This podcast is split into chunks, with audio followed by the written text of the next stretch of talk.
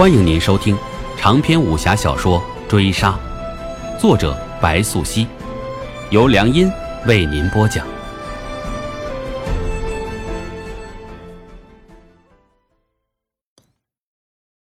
第五十二回，灵叶回过头，又闻耳边击鼓声清脆，周遭陷入一片黑暗。他的刀在手。冷意已自身后刷刷响来，抱起后处的落地声，那是隧道那头石门关合之音。灵叶看不见，却并不碍于他迅速行动起来，往前方奔去。他确信，这是一场考验，关乎他的未来。于是黑暗里，你看不见灵叶脸上却挂起笑，迎上破空的利刃。清辉照耀落下，两相铿锵并起。接着，那枪声声声响彻，如泣如诉，不绝如缕。漆黑之中，只有偶尔耀起的白光血色。腥风躁动，灵叶对峙，或有七八九十人，他看不见，只能粗略数来。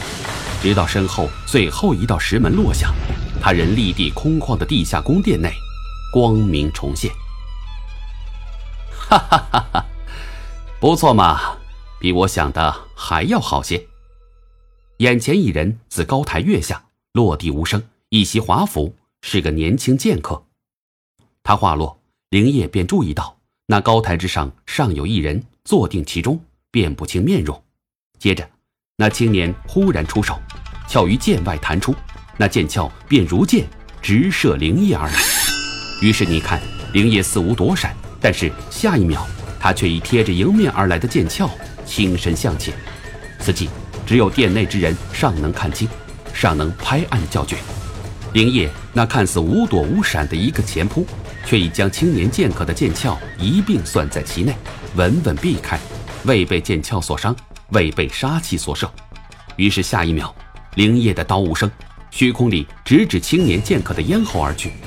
就是这一秒，青年剑客的剑光闪了一闪，犹如昙花一现，却似乎将照面的灵叶。劈成两半，可就是这一秒，灵叶的身形忽然自他身前消失，哐的一声清脆，左手短刃即代替灵叶，被远远震飞出去，嵌入他身后的石壁之中。却也正是这一秒，灵叶的右手短刀脱手，于虚空中翻飞，自青年身前转入他的后颈，又牢牢抓在了灵叶的掌中。末了，当灵叶察觉眼角凉风清冽。腥甜的血已顺着他的面颊滚落。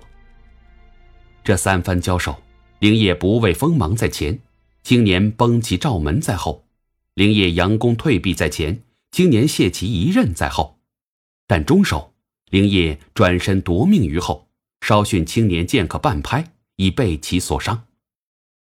他给了青年剑客一个下马威，青年剑客却也回敬了他一记响亮的耳光。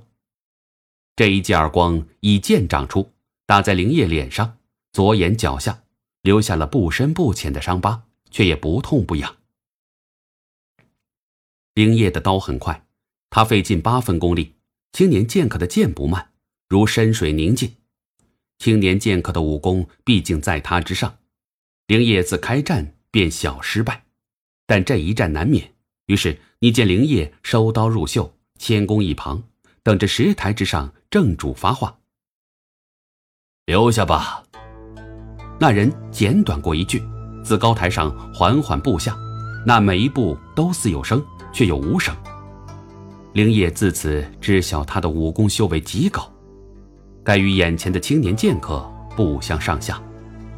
他抬手看去，那人年约四十，衣衫单薄，一双丹凤眼亮如星光，接着笑了起来。又道：“这孩子，你是要带走？”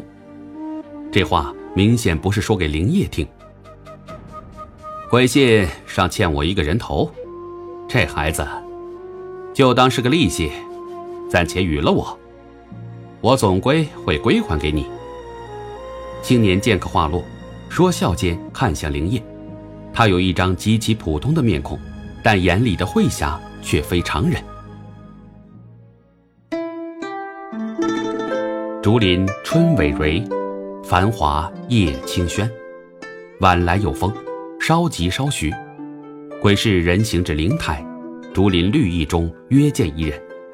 这人年约四十，靛青的长衫洗得发白，腰间一把仪刀，狮龙凤环，红缨似火，长发就那么随意地竖在脑后，人站在那里似标杆一般直。他见鬼市抱拳行礼，却只是笑，没有回礼。于是你听他开口，声色慵懒，同他精神抖擞的身躯形成鲜明对比。你来晚了些，我已救下那苗家娘子，助她离开了。五毒教的女人，合计上崔氏，你也不管。鬼氏开口，冷冰冰的脸上虽恭切，语调却有些咄咄逼人。当日老山林一战，他对半夏的犬马未曾留手。如今却收到崔氏的密令，让他保得半夏不死，真是乾坤倒转。崔氏既不想随了李林甫，又不愿逆圣君的意，自然只得做些暗地里的勾当。我拦着他，又有何意义？那人打把鬼事，烟雨挂在脸上，又道：“你来找我，无非是为了灵业的事。”他的事情我管不着，那是他的命，他得自己去搏。此事你心中比我清楚，所以才将那把刀顺手与了他，让他去杀崔氏，不是吗？鬼氏闻言稍有沉默，又道：“关于他的身世，你且说了一半，究竟有何人见不得？难道？”跟卢真有关。鬼氏话问的直白，他的表情、他的神态，甚至他的语气，都很明确的表达，那人对他的疑虑必是一清二楚。你小子，心眼不是一般的多，别说隐白了，那是跟谁也无关的。本回追杀播讲完毕。感谢您的收听。